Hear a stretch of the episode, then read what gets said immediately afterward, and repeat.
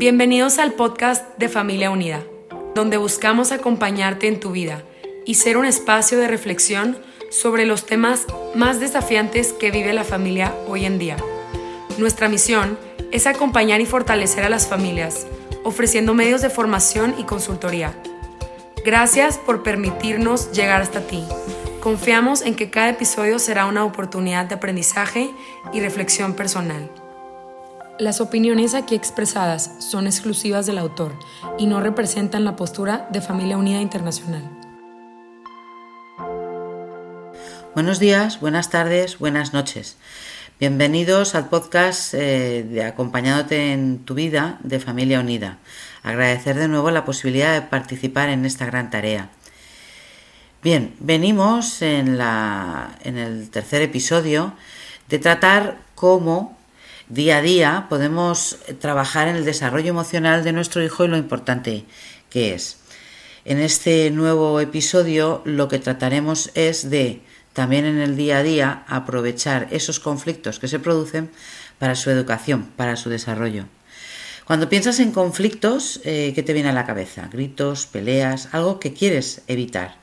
Pero eso es solo la punta del iceberg, la punta visible del iceberg toda la parte que no se ve es la realmente importante, la que realmente es la base del conflicto. Lo otro es un estallido, una crisis, y esa sí puede ser evitable. La parte no visible, no.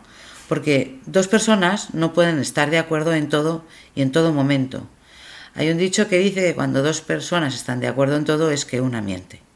Negar la divergencia, no acordar, aguantar, es un error las emociones retenidas se intensifican, generando efectos malos, por supuesto, en la salud y en la autoestima.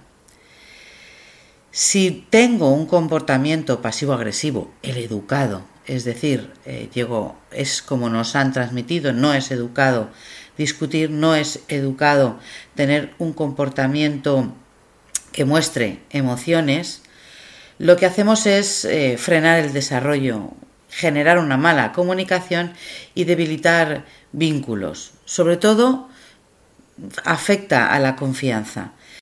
Y la confianza es la herramienta que necesitas para influir en el desarrollo de tu hijo, para cumplir tu función como padre, como madre.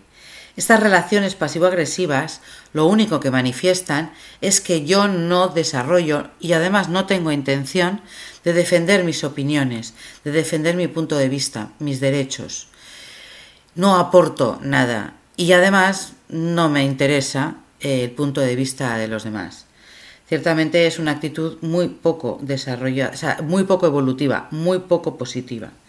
El conflicto eh, no es más que una desavenencia, una contraposición de puntos de vista, de creencias. Eh, en todo caso, eh, son dos puntos de vista diferentes, no dos personas que no puedan acordar un punto intermedio.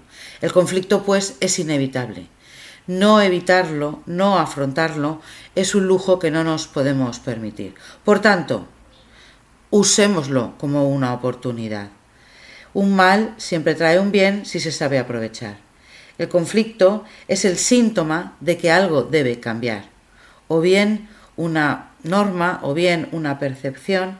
En todo caso, hay que analizarlo, porque siempre nos descubrirá información vital para un buen desarrollo del menor, para una buena convivencia familiar. Si bien deducimos, después de haberlo tratado en familia, que hay una norma que debe cambiar, pues se cambia. Si lo que deducimos es que el menor, uno en particular o todos en general, han percibido mal algo, alguna relación o estamos haciendo que perciban algo que no les conviene como unos derechos que no tienen, que impedirán su esfuerzo, su desarrollo o em, tareas que por alguna razón se consideran menores, explicamos que no es así y aún así se puede reestructurar eh, ese reparto de tareas, en fin, cualquier situación es tratable, cualquier situación nos traerá su análisis un beneficio.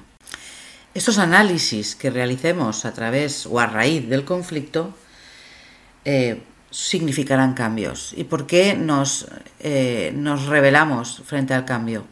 Pues porque es incómodo. El cambio es una etapa de transición que mm, nos obliga a estar alerta, que nos va a producir más errores, más incomodidades, más sensación de fracaso o de torpeza y por eso tanto las personas, las instituciones, todo el mundo se resiste al cambio y sin embargo todo a nuestro alrededor no deja de cambiar.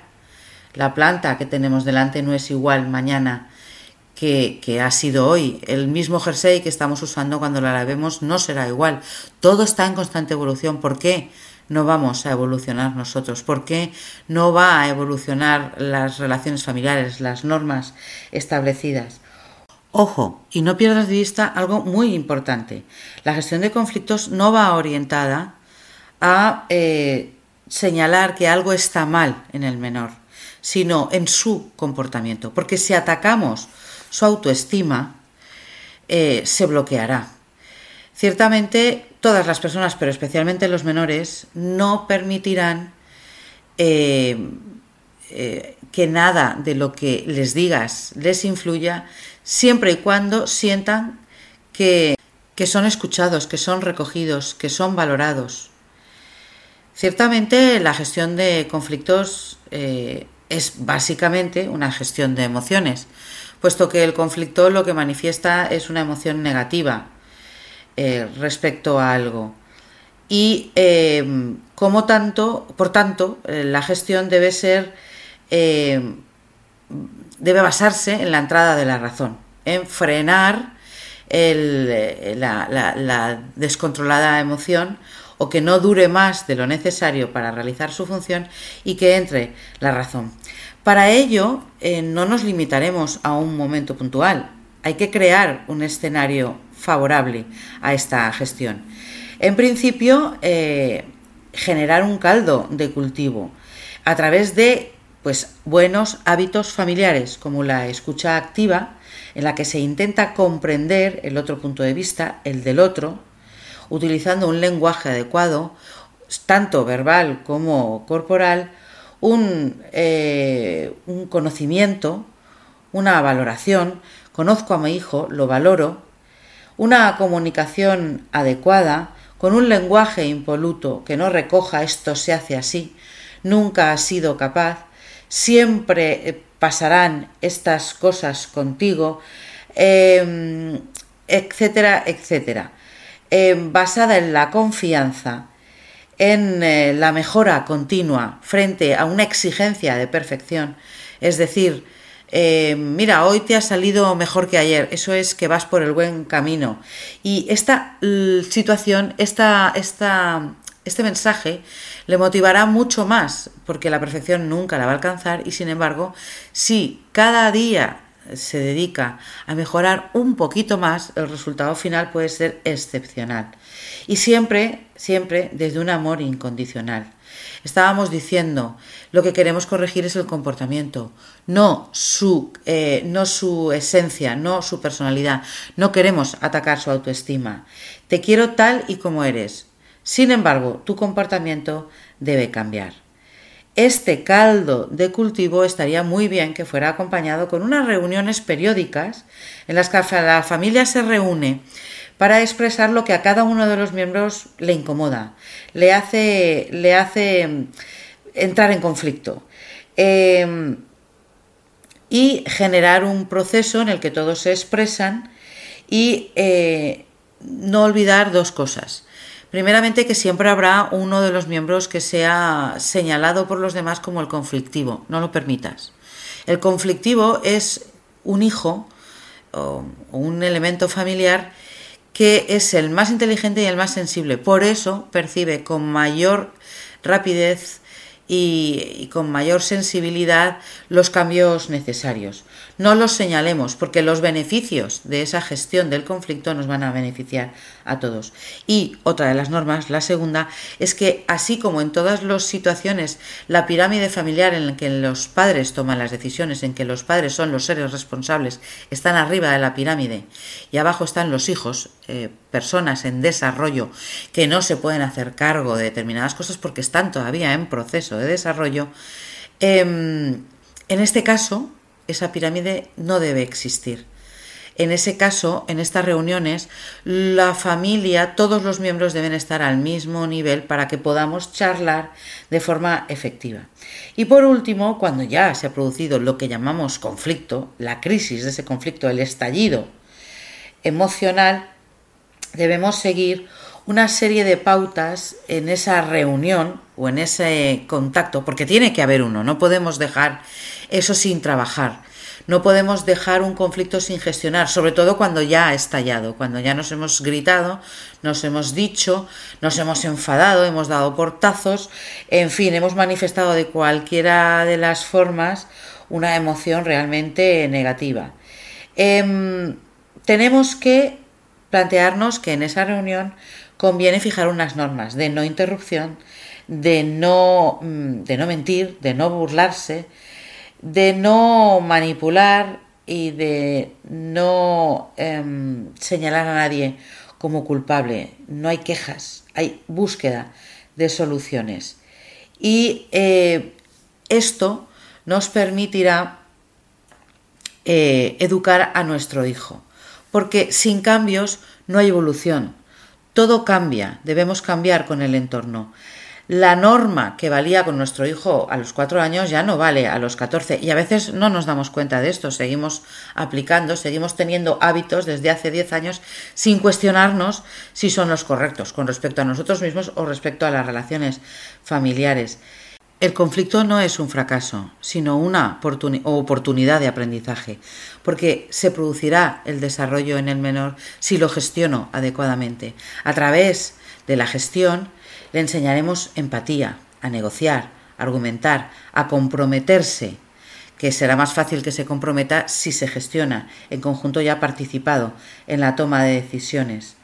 Le enseñaremos a no convertirse en un acosador, en una víctima, en alguien pasivo-agresiva que no avanza en la vida.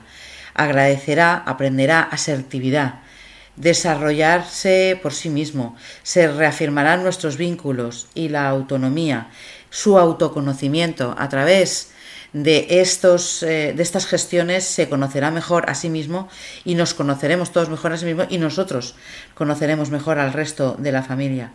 Eh, aprenderá el funcionamiento de un sistema, a trabajar eh, en grupo, en familia, se autorregulará, se comunicará mejor, aprenderá a ganar, aprenderá a perder, a tomar decisiones. En fin, toda una serie de herramientas para su desarrollo. Y, sobre todo, al plantear alternativas de respuesta, de comportamiento, a las que no han funcionado adecuadamente, a las que no son las acertadas, puesto que no han producido eh, que el menor consiguiera el objetivo buscado, le enseñaremos a ampliar el mapa mental. Su mapa mental, de hecho, se ampliará en el sentido de que eh, le ayudará a ampliar las opciones de respuesta en su mente y la próxima vez que tenga conflictos fuera del entorno familiar o en el mismo entorno, eh, tendrá más alternativas de respuesta y estas respuestas serán más eh, aceptables, más adaptativas al entorno. Y esto, tener un abanico amplio de, opciones, de alternativas, es lo que es eh, inteligencia, la capacidad de adaptarse. Además, eh, se aprenderá o se ralentizará, aprenderá a auto también ralentizarse, lo que es muy interesante, puesto que la impulsividad se dispara desde los 8 años hasta los 34 en su punto más álgido eh, durante la adolescencia también es una buena herramienta de control emocional que le traerá muy buenos resultados en la vida. Ciertamente, en estos cuatro, en estos cuatro episodios hemos hecho un repaso, empezando por entender por qué ahora es necesario formarse como padres, como madres, para de alguna forma eh, contrarrestar las influencias negativas que tienen hoy por hoy los eh, menores Em, también hemos valorado la, importancia de elegir un estilo de, educación. Eh, esto también es una pauta que nos servirá cada vez que cometamos un error para decir, no, nos estamos desviando de mi elección como padre. Yo elegí ser un padre de este tipo porque considera, considero que tiene mejores, eh, mejores resultados para mi hijo y me hace sentir más cómodo de acuerdo a mi carácter y por tanto si yo me voy de este estilo pues pues pues noto que he perdido la pauta. Y por último em, ¿cuál, cómo podemos eh, influir en su desarrollo qué desarrollo necesita cómo podemos facilitárselo nosotros en el tercer eh, en el tercer episodio y en este último aprovechar estos conflictos que se van a producir sí o sí en la familia para su educación. Bien, si quieres seguirme puedes hacerlo a través de mi web www.herramientasparapadres.com a través de la cual podrás acceder a mis redes sociales y eh, nada más que agradecerte eh, tu atención y nos vemos en la próxima herramienta.